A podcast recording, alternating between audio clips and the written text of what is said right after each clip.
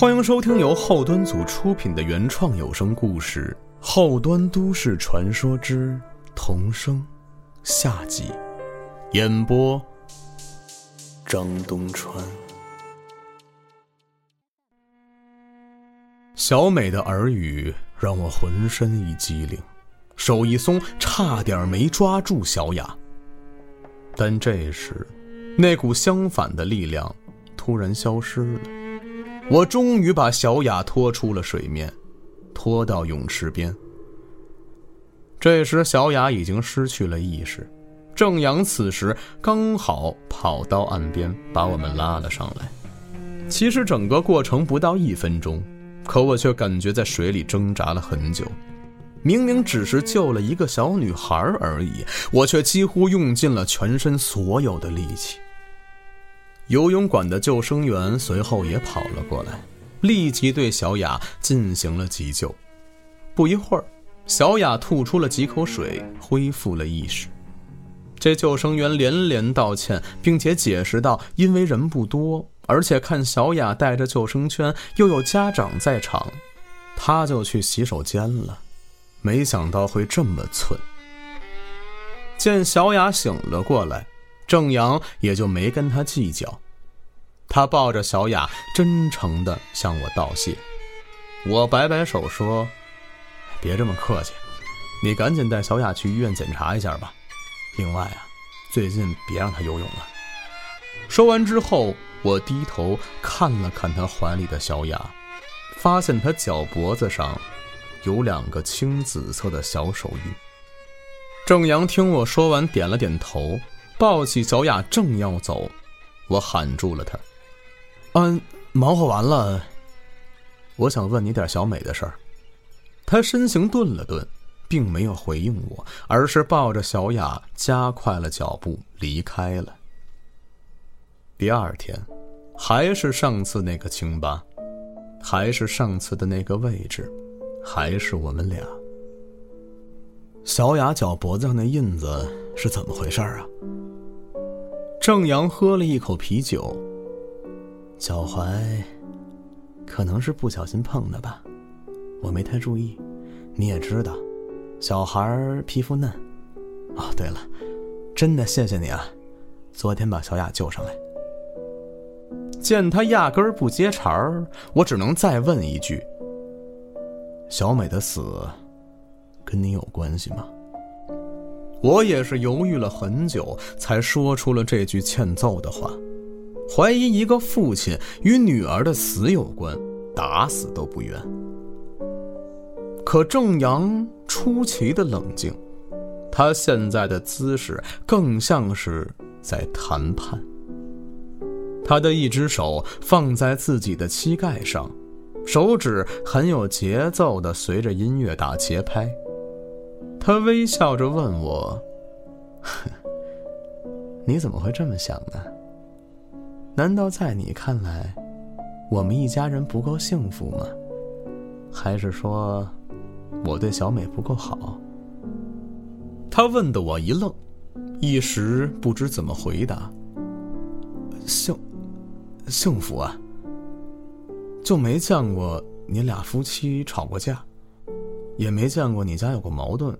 可是，我还没说完，就被郑阳打断了。吵过架，因为我一直比较忙，他工作也不清闲，我俩谁也不服谁。争吵真的不算少，就连她怀孕，都是因为一次吵架之后，她主动向我道歉，然后我们没有任何准备的，一下就中奖了。虽然是计划之外，可在我知道她怀孕的时候，还是很高兴的。尽管当时她肚子还没有任何隆起，但我一想到那里面有我的宝宝，就会不由自主的咧嘴乐。我特想试试电视剧里总出现的那一幕，就是老婆大着肚子说她踢我。然后老公也过去摸肚子的那种镜头，我承认，那时候的我呀，心里更多的是激动和好奇，并没有什么所谓的父爱。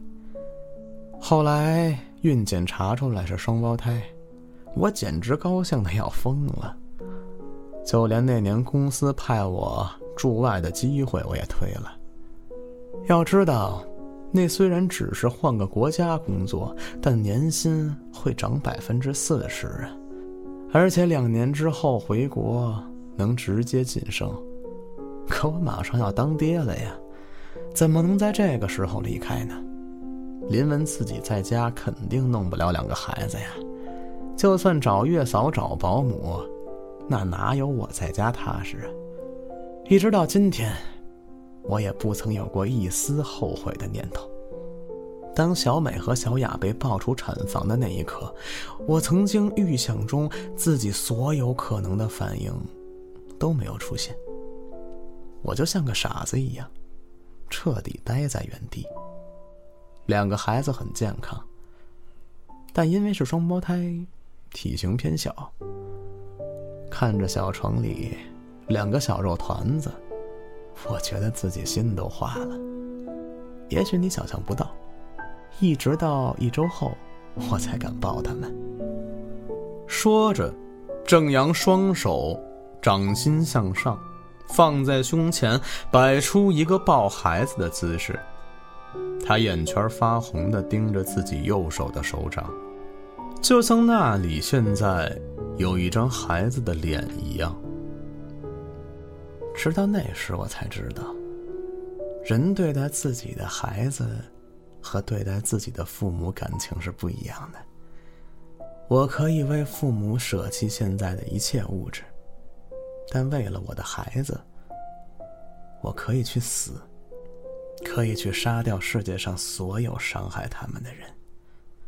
也是因为有了他们，我才理解了。父母当初为什么管我管的那么严？因为怕呀。我怕一不留神放开手，就会有各种危险会伤害到他们；可又怕因为保护的太好，导致他们什么都没经历过，以后这样会更吃亏。有一阵儿我睡不着的时候，我就想，这俩丫头长得那么好看。以后遇见渣男怎么办呀？我得找人买把枪。欺负我女儿的，我一个也不会放过。郑阳当时说的这些话，直到我有了女儿之后，才真正的理解。结束了刚刚的慷慨陈词之后，郑阳的表情渐渐冷漠，他放下双手，咬着后槽牙，阴狠的说。但这一切的前提是，这孩子是他妈我的。我看到正阳瞳孔深处燃烧着怒火，他瞪着我说：“虽然面对别人家的宝贝儿，我也会夸奖，也会赞赏，也会好好对待，但那和自己的孩子不一样，那完全不一样。”自己的孩子再淘气，再不听话，他也是我心尖上的肉。我对未来的憧憬与担心，在得知小美不是我的孩子之后，都变了。我的世界都变了。啥啥玩意儿？这突如其来的转折让我没反应过来。小美不是我女儿。小雅才是我女儿。郑阳说出这句话的时候，表情异常狰狞，甚至有些扭曲。但通过刚才那一通发泄，他逐渐恢复了平静。你别扯淡了，行吗？他们俩是双胞胎呀。这已经不是信息量大小的问题了，好吗？双胞胎，俩爹，闹呢？小雅很多地方都像我，小美却没有。我挠挠头，咱也没生过双胞胎呀，也不太懂这个东西。但是，一胎出来的，怎么可能不是一个父亲呢？于是我脱口问道：“很多双胞胎长得都不像啊，你说小美不随你，随你媳妇儿不也行吗？”郑阳苦笑着摇头：“我怎么会因为长得不像就怀疑呢？我是过敏体质，对很多东西都过敏。小雅和我一样，但小美却没有任何问题。即便如此。”我也没多想，但为了安全起见，我就一直想着带两个孩子去查查过敏源。当时的想法很简单，就是为了以后可以多注意点避免一些不必要的危险和麻烦。可林文却一直说没必要。以往孩子的各项检查、化验单据，还有打预防针的单子，都是林文保管的。他说：“反正孩子健健康康的就行，这种事儿不用我操心。”可就在两年前，当时林文出差不在家，小雅吃芒果过敏，嘴巴起了一层小水泡，我一看就急了。我是知道那种感觉的，又痒又疼。真的很难受，所以我也没通知林文。第二天直接带着俩孩子去医院查过敏源，想着以后只要是过敏的，一概不接触就好了。毕竟过敏这种事儿，说小可小，但严重的话也能要人命。虽然小美平时没有症状，但万一只是还没接触到过敏的东西呢？就在这次检查中，我才知道小美是 B 型血。说到这儿，郑阳深深的吸了一口气。而我和林文都是 A 型血，小雅也是 A 型血。他说的这点我懂，两个 A 型血的父母只能生出 A 型血和 O 型血的孩子，不可能生出 B 型血的孩子。这应该是初中生物课讲的，于是我小声说了一句：“那这不对呀。”郑阳没有理会我，继续自顾自的说道：“回家之后，我想了一晚上，决定不捅破。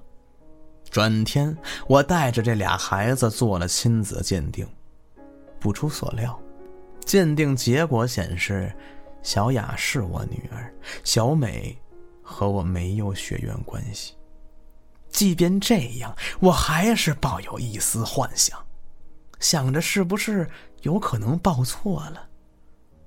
于是，我在淋浴间收集了一些林文的头发，也和孩子们做了鉴定。结果显示，虽然小美不是我的，但她是林文亲生的。说到这儿的时候，郑阳露出了一种极度扭曲的笑容。这种情况太少见了，一般女性每个排卵期只会排出一个卵子，像那种长得完全一样的双胞胎，就是这种由一颗受精卵分裂成两个胚胎发育形成的，也就是同卵双胞胎。大部分双胞胎。是异卵双胞胎，也就是说，女性在排卵期排出不止一颗卵子，不同的卵子分别都遇见了跑得快的，然后成为了胚胎，发育成宝宝。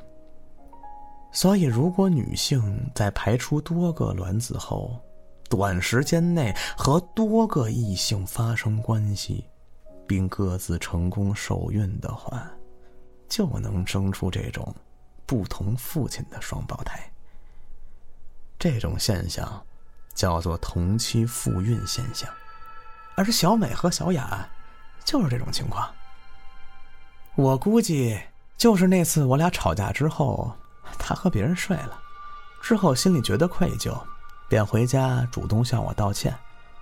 随后我们又发生了关系，我俩从大学就在一起了。他什么时候给我道过歉呀？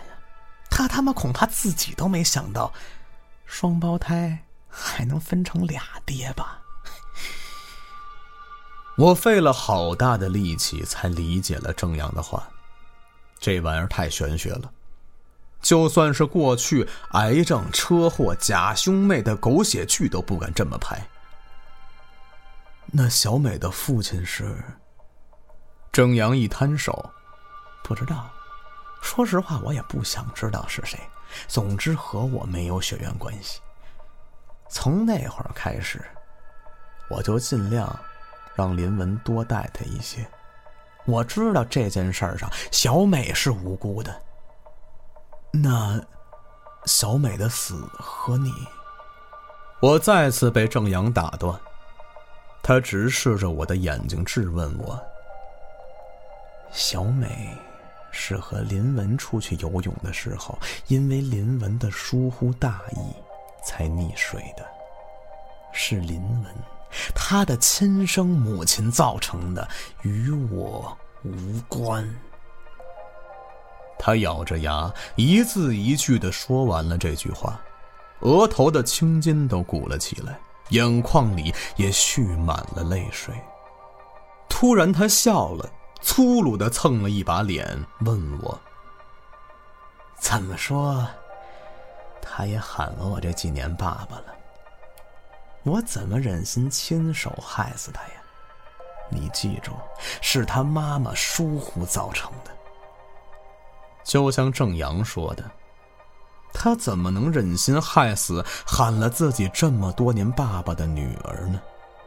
像我一个外人都能豁出去救小雅，那小美就算不是郑阳亲生的，那也是他养大的呀。林文现在的抑郁，是他应该得到的惩罚。我甚至觉得。这种惩罚太轻了。郑阳说完这句话，就起身离开了。从那之后，他家的争吵声也开始逐渐升级。但那都发生在小雅去奶奶家住的时候。只要小雅不在家，他们夫妻就会吵。我能隐约听到大部分。都是郑阳单方面指责，以及林文的哭泣。很多时候，林文能哭一晚上，一直在说：“都怪我，都怪我。”甚至有一次，我刚开门准备出去，就听见电梯间那边传来郑阳呵斥林文的声音。他极其怨毒地说：“我告诉你。”你别以为我不知道小美不是我的孩子。我没想到，他居然就这么说了出来。而更加震撼的是林文，他惊呼一声之后，就再也没说过话，只是低声抽泣着。而郑阳的羞辱还没停止。你是个什么女人？你当初做过什么事儿？我已经告诉了所有人，连邻居都知道。我就是要让他们知道，你到底是个什么东西。看你天天人模狗样的，实际呢，居然给我生出了两个父亲的双胞胎。林文，你可真有本事啊！啊，你太让我恶心了。林文低声的苦苦哀求道。你别说了，行吗？我求你别说了。现在你亲手害死了自己的女儿。如果我是你呀，我就去死。随后，电梯响了，他们一同走进电梯。电梯门关上前，我听到林文沙哑的说了句：“要不是……”之后就再也听不见他们的对话了。郑阳是故意的，他利用林文曾经的错误和现在对孩子的愧疚来惩罚他、羞辱他，就是为了让他顶不住心理压力而做些傻事。我不是郑阳，也许理解不了郑阳对待林文长期积攒的怨恨，可是。他们如今最应该做的，不是两个人好好的把小雅养大吗？大概一周之后的一天，我回家正好在电梯碰见小雅和郑阳。小雅脆生生的问我：“大哥哥，你明天和我们一起去游泳馆玩吧？”这声音让我一瞬间有些恍惚。更重要的是，他们还敢去游泳馆。不管当时的情况是不是我的错觉，小雅是真的险些发生意外呀，怎么也该休息一段时间吧。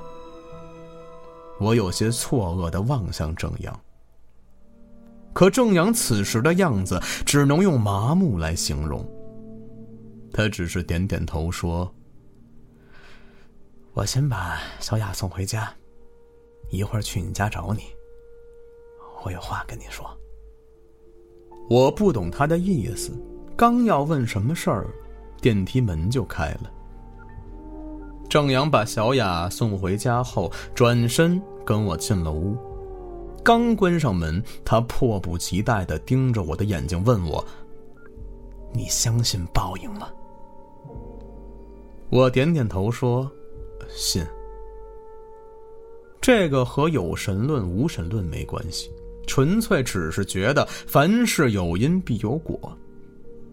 郑阳眼神突然变得空洞。我也相信报应，我就觉得小美的事儿就是林文的报应。不管这个报应是不是老天给他的，这是他应得的。可我现在怎么感觉？好像是我错了呢。他说这句话的时候，我想到的是他之前对林文的羞辱。难道他也觉得自己过分了吗？可他随后的话让我有点听不懂了。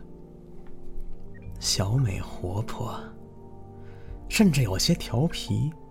以前我没觉得烦，但自从知道真相之后。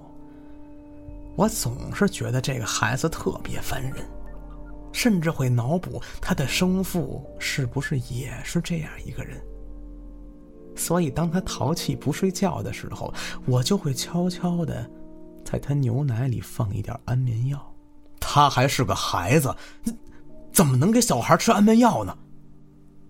郑阳没有搭理我，他兀自说着：“这些日子。”小雅的变化和上次差点溺水的遭遇，让我心里有个疑问：难道是我错了吗？我只是想让林文得到他该有的惩罚呀。郑阳说完这个，便有些神情恍惚的转身开门走了。第二天，在游泳馆，我没下水。因为昨天和朋友骑行了几十公里的山路，今天浑身疼。可既然小雅邀请了我，又不好意思爽约，所以还是来了。郑阳直接把手机关机，放在包里，他怕再出现上次的情景。父女俩玩得很开心，小雅还会时不时的发出脆生生的笑声。这一天的游泳馆。只有我们三个。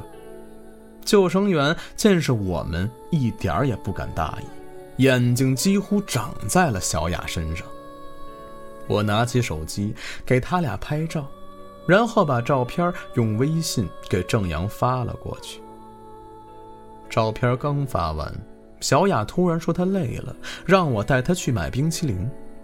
此时郑阳的手机和钱包都锁在更衣柜里，所以我也没多想。只是这个季节已经有些凉了，即便游泳馆里是恒温，也还是不太适合吃冰淇淋的。不过我看郑阳没有阻拦的意思，便扭头问小雅：“你告诉大哥哥，你想吃什么样的，我去给你买好不好啊？”可我还没想好吃哪种呢，我想去挑挑。小雅开始撒娇。此时，正阳靠在岸边，眼圈有些发红的对我说：“是我错了，我现在很想念他。就在刚刚，我有种错觉，我感觉好像是在和他玩，因为只有他才会笑得那么大声。林文的报应，也不该由我决定。去吧，照顾好小雅。说完之后，他像是自我肯定一样，自言自语道：“是啊，我是真的想他了。我的女儿，她也应该想我了吧？”我没反应过来他这句话的意思，就被小雅拉着往外走。见小雅上岸去买东西，救生员也笑着跟我们打了招呼，说他终于可以上厕所了，憋半天了。我心想，他也挺不容易的。小区游泳馆不大，人也少，所以没有轮班救生员，一个人盯着确实辛苦。小雅挑冰激凌挑了很久，最终她选了双瓣，那种冰棍很便宜。压根儿不符合她平时的饮食标准，但他执意要选那个。买完后，他让我帮他把双棒掰开，然后自己一手拿了一个。这小丫头走在前面，尽管头上戴着泳帽，我还是能脑补出她甩马尾辫的模样，越发觉得有女儿真好。突然。小雅停下了脚步，歪着头，一脸坏笑的问我：“大哥哥，两根冰棍我只想吃一根，把另外这根扔了，你觉得他会生气吗？”他嘴巴咧得很大，眼睛睁得圆圆的，瞪着我，发出来一连串咯咯的笑声。我突然有种不好的预感，赶紧拉着他往回跑。回到泳池边，发现水面上一个人都没有。这时，救生员也刚刚从厕所出来。我刚要问他郑阳去哪儿了，只见救生员以短跑冲刺的速度奔向泳池并跳了进去。我这才意识到，水底有人。我也冲了过去，此时救生员已经拉着郑阳在往岸上游了。郑阳怎么可能溺水呢？这可是水深只有一米二的浅水区呀！我赶紧把郑阳抬了上来，救生员手忙脚乱地给他做心肺复苏。我立即掏出手机拨打了幺二零。可惜这一切。都已经是徒劳的了。事后，我听说游泳馆和物业私下找林文进行了调解，赔了一笔钱，这应该算是郑阳最后为自己孩子做的贡献吧。小雅又恢复了之前文静乖巧的样子，也没有再要求去游泳馆玩，日子表面上恢复了正常。可我真的不想继续住在那里了。就在我搬家的当天，我在楼下遇见了林文，小雅当时并没有在他身边。我跟他不熟，而且以我一个邻居的身份，也没有资格问什么，所以只是点头打了个招呼，准备继续搬东西。林文却拦住了我。我知道。正阳跟你说了，小美不是他的孩子，啊？我有点懵，这两口子怎么回事？他低头嗤笑了一声，说：“ 其实我没必要解释什么，也不在意你怎么看我。可是你和正阳关系不错，对吗？我想让你知道，他是什么人。”是，所有事情的始作俑者是我，但错的人是我，不是小美呀。林文眼泪流了下来，他吸了吸鼻子。小美平时一听说要出去玩，都很兴奋的。可那天，他说很困，不想去了。可当时正阳却说，约定好的事情要做到，鼓励小美按照原计划去玩。那个坏了的游泳圈，是郑阳买的，气也是他打好的，所有人都说是我玩手机疏忽造成的事故。可我带孩子出去，从来不玩手机的。那天是郑阳一直给我打电话发微信，说是在给孩子上小学准备材料，火急火燎的问东问西，我才一直应付着他。等我回过神来的时候，小美已经溺水了。可那之后，他一直说是我害死了小美。我也一直觉得是我自己的原因，甚至好多次我都想过死，因为我总是梦见小美哭。她说她委屈，他说自己一个人害怕。可每次要下狠心的时候，我就会想到小雅，我舍不得她。直到正阳出事之后，我收拾他的东西，结果我在他书房。